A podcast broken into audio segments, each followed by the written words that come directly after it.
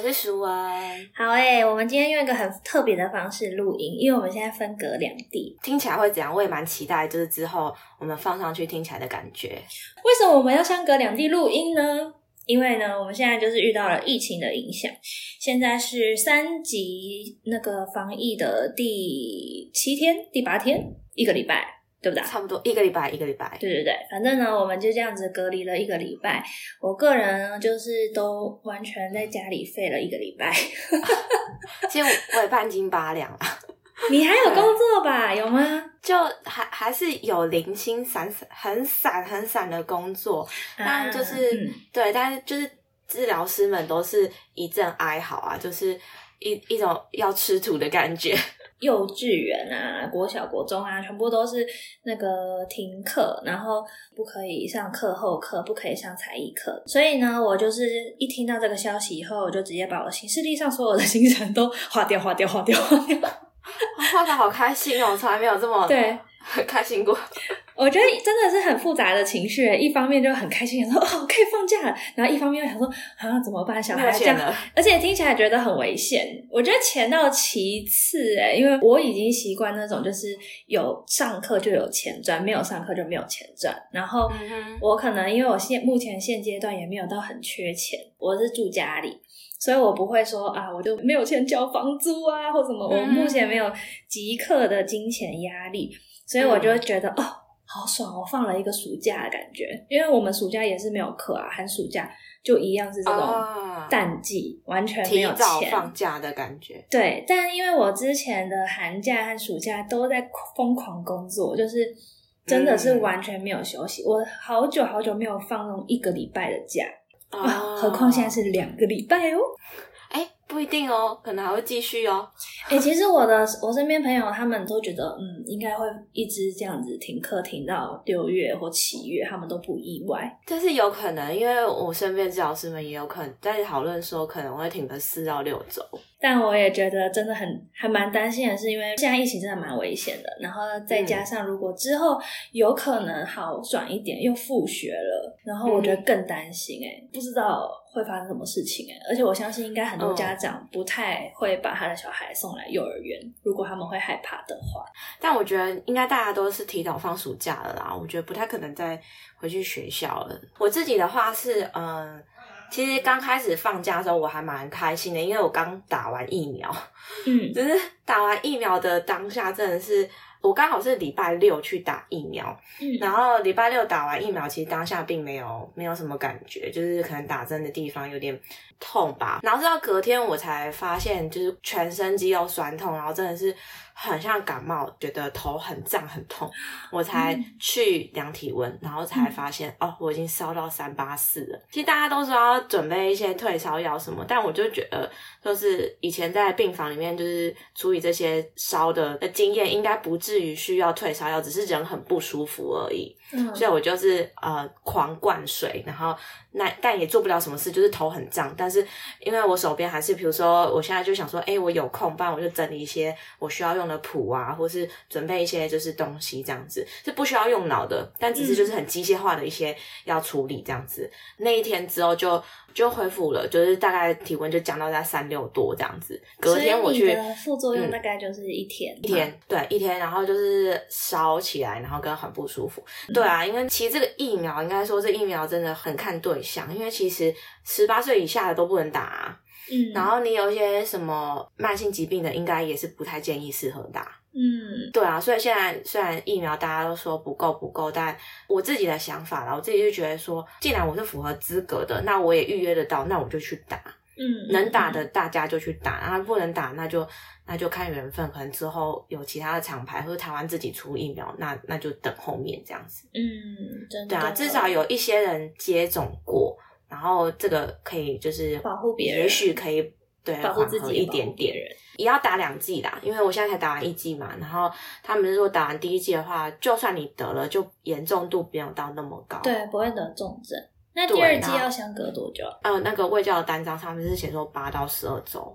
就两个所以我的，呃，我的我压的日期应该是七月多了。当天打疫苗盛况真的是超可怕，我当天真的没有料到要等这么久，因为我是网络预约嘛，现场预约完全不可能。网络预约我大概还比我要上课的时间提早一个小时，然后就去没有，我整个后来后面的课全部取消，因为当天我就等了两个小时才就是才进去让医生问问诊，然后问诊完然后才打，就是整个整个画面就是你看到会觉得。哇，怎么这么多人啊？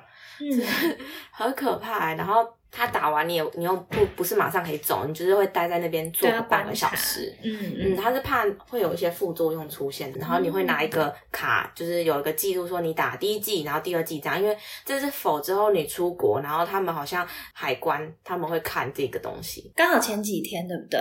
前一天上礼拜好像是礼拜天报的嘛。嗯嗯，我的礼拜六打完，然后回来。哎，没有，是礼拜六公布升三级，就是双北市升三级。哦，我记得了，对，应该是说我是在打的当下，然后我弟传讯息给我，然后就说，哎，台呃新北升了三级这样子。对，我跟你说一件超酷的事情，因为礼拜六双北是升三级嘛，好像中午升的，因为我那时候刚好就是教完一个家教的学生。然后要走出他们家门口的时候，他爸爸一打开电视，然后就升三级这样。然 后我想说，靠，早知道我就不要来上课。没有，因为我都是坐捷运去他家上课。然后其实我那时候就很想要，有点想要请请掉这个学生，因为他不是一个就是必须要上课的小孩。就他是那种爱练不练的那种小孩，就 是就是我去也是陪公主练琴的那种，想说哦。也也没有办法确实帮助到太他太多，但我想说家长都没有就是说不的话，我想说好吧，还是去，反正就坐捷运几站马上就到了。结果就上完那个课以后，就是升三级嘛。然后我跟你说今天我遇到超酷的事情，就是他们家有一有信仰就对了，然后他的妈妈是。非常信那种水晶能量的妈妈。哦，我记得你上次有分享过，然后是给你一颗水晶球吗？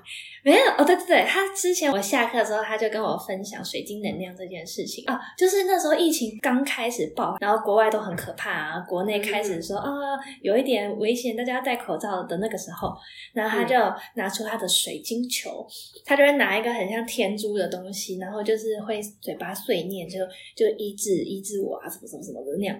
那个妈妈就说：“你一定觉得我是个疯子，但我只是想说，嗯，我想可以尽我所能帮助大家这样。”然后想说好吧，对，也是一个好心啦。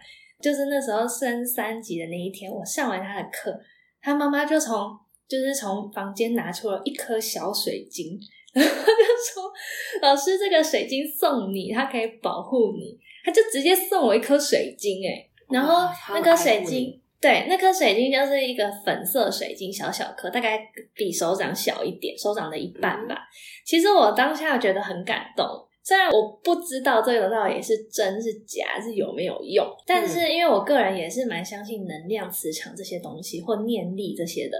但我我对水晶真的不熟，但是他拿出来给我的时候，就是开光啊什么之类，就还有一些仪式之类的，就是要念一些咒语吧，还是什么的。然后他就他就说那个水晶它已经开启了，然后你回去要就是尽量带在身边啊，什么什么的。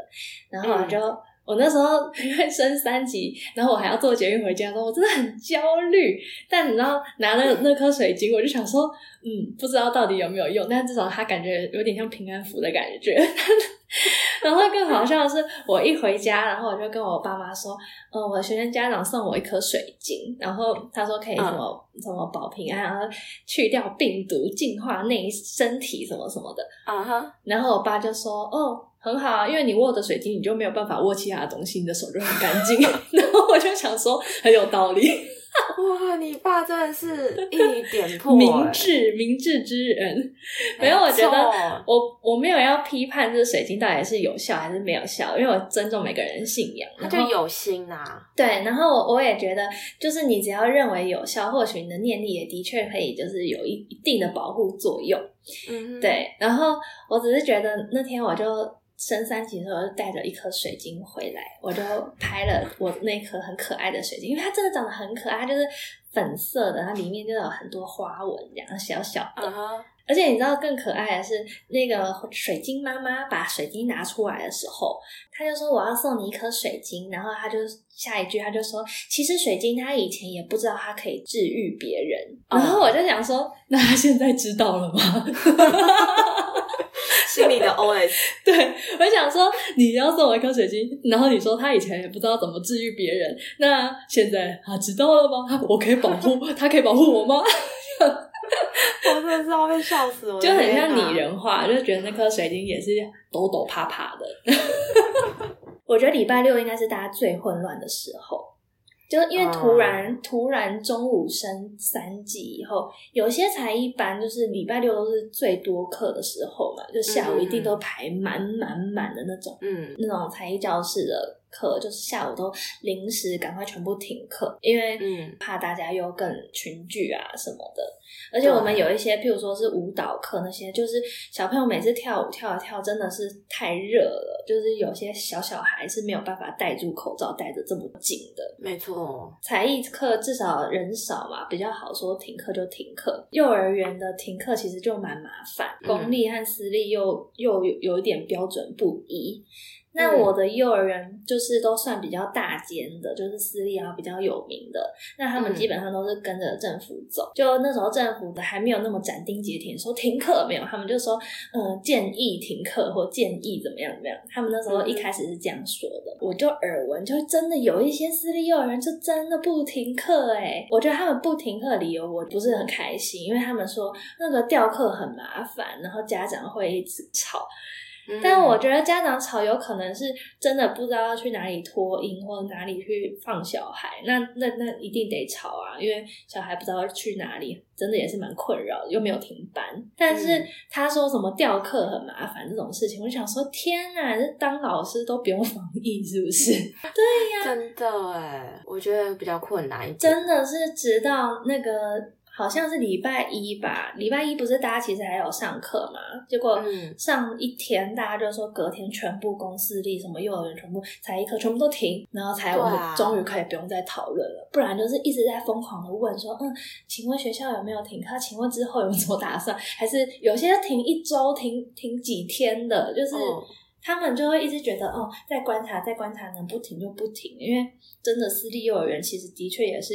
靠这些在生活营运，就是如果一停，他们就很难生活啊。其实也能想象，但我我真的也觉得。哦，这种危机时刻你就停吧，没有什么好不停的。如果一个小朋友发生任何事情，完全都不划算呢，这根本就这是健康的问题耶。没错，因为礼拜一的时候，我就刚好就是一片电话联系，就是赖的讯息传传递起。对啊，就是他一公布，然后赶快每个就是有疗愈课全部都停。嗯，然后因为应该说我待的单位是还蛮明确的，就是医院嘛。然后诊所嘛，所以这些就是家长自己本身也会担忧，所以他们自己也是会谨慎一点点。但我手边其实蛮多孩子的家长都还蛮在意这件事情，所以即便那时候礼拜一学校没有停课，他们还是自己带在家，就自己帮小孩停课啦。对啊，其实基本上大家能不去的小孩，应该家长都不会让他去吧，除非是真的没有办法、没有后援的家长才会让小孩去，不然。妈妈也会担心哎，我们刚好上礼拜就有一间幼儿园的毕业典礼要办在上礼拜，然后他们都彩排什么都弄好了，就差正式表演。然后那时候就已经疫情要爆发不爆发的，就真的只差两三天就可以办毕业典礼。但那个办也不是说真的是现场，就是已经说要录影，然后小朋友都已经表演的基本上算是百分之百。结果现在就是完全不行，然后就停课，然后就呃现在不知道怎么办，然后连他们那个录影都没有录到啊，我觉得也是天哪，对呀，好好惨，但至少小朋友有彩排到，有在大舞台上就是唱歌跳，有参与过，对，但对啊，其他的人还没有机会。哎，那说说你这一周在家，你真的都待在家吗？都没出门哦？对啊，我真的都待在家，玩，你真的很乖。我真的很不想出门，因为我本来就是一个可以在家里宅在家都不会觉得很困扰的人。好，我来讲讲我我这几天停课以后做了什么。好了，对啊，对啊，对，前几天就是疯狂的睡觉，就想说，我已经累到一个不行，对，真的是好好的睡觉，好好的吃饭，居家防疫第二天，嗯，然后我就开始整理了房间。你是很喜欢整理房间的，我才没有嘞，我就是之前就是因为整理房间才会有我们的那一集那个暑假作业。我告诉你，我就是有两种心态我在整理房间，一种就是我是已经焦躁到不行，我就会开始整理房间。然后另外一种就是闲到不行的时候，我就会来整理房间。好啊，我的房间有很多教具啊、乐器啊，然后书啊什么有的没的，反正杂物非常多。就是我的房间，在我忙碌的时候，它基本上就是呈现一个爆炸的状态。嗯，然后我好不容易就是在停课的第二天，可以把它们恢复正常。然后再来就是，我就开始。看影集啊，这是很正常的吧？就是大家没事就在家里看影集。然后呢，那个我就开始拼拼图，我拼了一千片拼图。我个人超热爱拼图这件事情。嗯，然后呢，再来呢，我就开始被我的音乐老师同事们，因为大家都停课，大家都很闲。然后我们就开始聊天，然后我觉得音乐老师都有毛病，就是就是就是很爱很热爱学习乐器这件事情。然后呢，我的音乐老师伙伴练琴吗？对他们，而且不是练琴哦，就是他们就开始逼迫我们一起练乌克丽丽。因为你，对你之前有发宏愿说你要学乌克丽丽，你忘记了？我原本想说乌克丽丽这件事情，就是当做休闲时间有一点事做就好了，一首歌拿一个副歌出来弹一弹就好了。我没有告诉你，音乐老师真的都有毛病。你知道我的 我的学那个叫什么自学团体 他们就是一天要练两首歌，然后还要录音，然后。哇，然后，然后真的很好笑。我才练第三天，反正我现在就已经可以稍微把我的和弦练得顺一点，但我之前都没有突破这件事情，我的手指都一直卡住。到了今天就已经第三天，然后我的手已经练到快要起水泡，超扯的！我现在练乌克丽丽，练到要起水泡，然后我就跟他们说：不行了，不行了，我觉得我还是要回归钢琴。你们可以弹乌克丽丽，我帮你们伴奏就好了。然后你知道我的音乐同事，他们真的是很疯哦。他们最后就说，要不然我们来选一首歌，我们来一起合奏好了，线上合奏。然后什么？因为我们都是教幼教的嘛，所以就有直笛啊，有乌克丽丽啊。我觉得大家很会找乐子，然后就说来来来，我们等一下要来录一个什么什么哪一首歌，然后大家合奏。然后说，该不会哪一天要拍 MV 吧？在家里拍 MV。居家 MV，对啊，然后就自己玩的很开心，然后又可以学一个新的东西。对，我觉得放假期间就让就充实自己就好了。那你呢？你隔离期间做了什么？哇，我做了很多事情哎，就是 我的生活安排，就是我刚好就有一段时间可以把我的纸本的谱把它变线上化。呃，因为其实那些谱，我觉得。之后我可能都可以用。有一些不一样的运用，所以我花了很多时间把这些东西全部线上化。后来就做这件事情，就觉得嗯，好像有点无聊，不然就做一点，因为其实也做的差不多了，或者是我想要做的东西也差不多了，然后所以就开始又把一些嗯书欠了很久的书 拿出来看，就是就是我我书柜真的有超多书，但是我都没有时间去好好翻阅它，然后有些又是。英文，你知道英文就是我还没有能力到，就是我完全不用字典，我就可以看完一本英文的书。我还是会要查单字，还是要会就是要确认它整个句单呃意思是什么。所以就刚好在家就会比较方便，因为你就是不用动来动去啊，然后你就是东西都备着，就就很方便。然后当然就是练琴，但你你练的是乌克丽，我练的是吉他啦，就是我可能。对，我可能会把一些的和弦啊，可能把它变得更简单化。然后我做了一件事情，就是大家不知道还记不记得 M 小姐？也许之后这个东西会在他们的频道出现，因为我们以前生日的时候都会互相送生日礼物嘛。嗯，然后我就把他之前送我的就是生日礼物的歌，然后把它就是找和弦，把它谱完这样子，就是把它把它完成这样子。对他之前只有给我单旋律，然后我就把它把这件事情完成。我觉得这是这礼拜最有意义的事情。那你现在讲出来，我这样播出，他不就知道了？还是他知道？没有，他已经知道，因为我已经我写完我就给他了。对对对，不是 surprise，就是只因为这是很久，但是国中的生日礼物吧，还是大学？我忘了，哎，我真的忘，哎，应该是大学的。然后他就是有给我单旋律。对，所以那时候我就把那个东西全部找出来，然后把它整完之后，就把它变成就是很很基本的吉他和弦，然后把它谱上去，然后就变成一首比较完整的就是曲目这样。天哪，做好多丰富有意义的事哦！因为就是也是也是自找娱乐，我觉得其实我还蛮喜欢写歌这件事情的，但就是没有到很厉害啦，但我觉得就是蛮好玩的。嗯，我觉得我觉得有一点很有趣，因为大家在很闲的时候才会开始就做自己喜欢做的事情。那我们这件事情真的就都是围绕着音乐，不管你今天是练吉他、写歌，还是我今天练了一个新的乐器，还是我很想要练琴什么的，就是我们这群人都还是围绕着音乐，就代表我们真的还是很喜欢音乐这个东西。其实我有思考过这件事情，因为我觉得音乐如果从我的生命拔掉，我真的整个人是空掉哎。哦，有啊！你有没有想过这件事情？我记得我们第一集和第二集其实有有最后有个问题是音乐对于你来说是什么东西？有啊，我记得我我们两个都有讲类似像是音乐就是我们的生命或音乐就是我们的全部之类的这种话题。对，因为的确我们真的要他，我们真的就是为了因为学了很久吧，然后就工作也是跟音乐相关。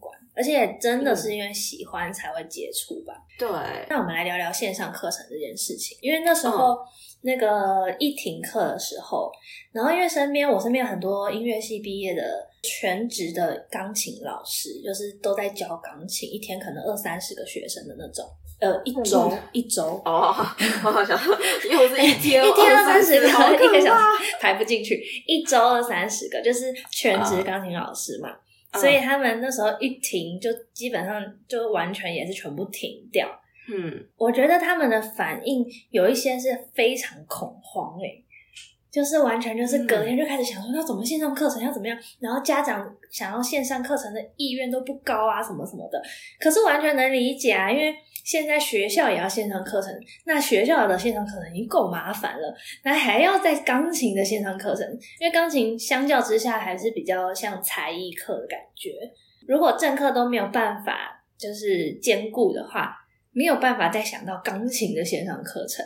所以我觉得一开始一停课的时候，在那边很紧张的问的时候，家长意愿应该普遍都不高。嗯，就很多钢琴老师就在。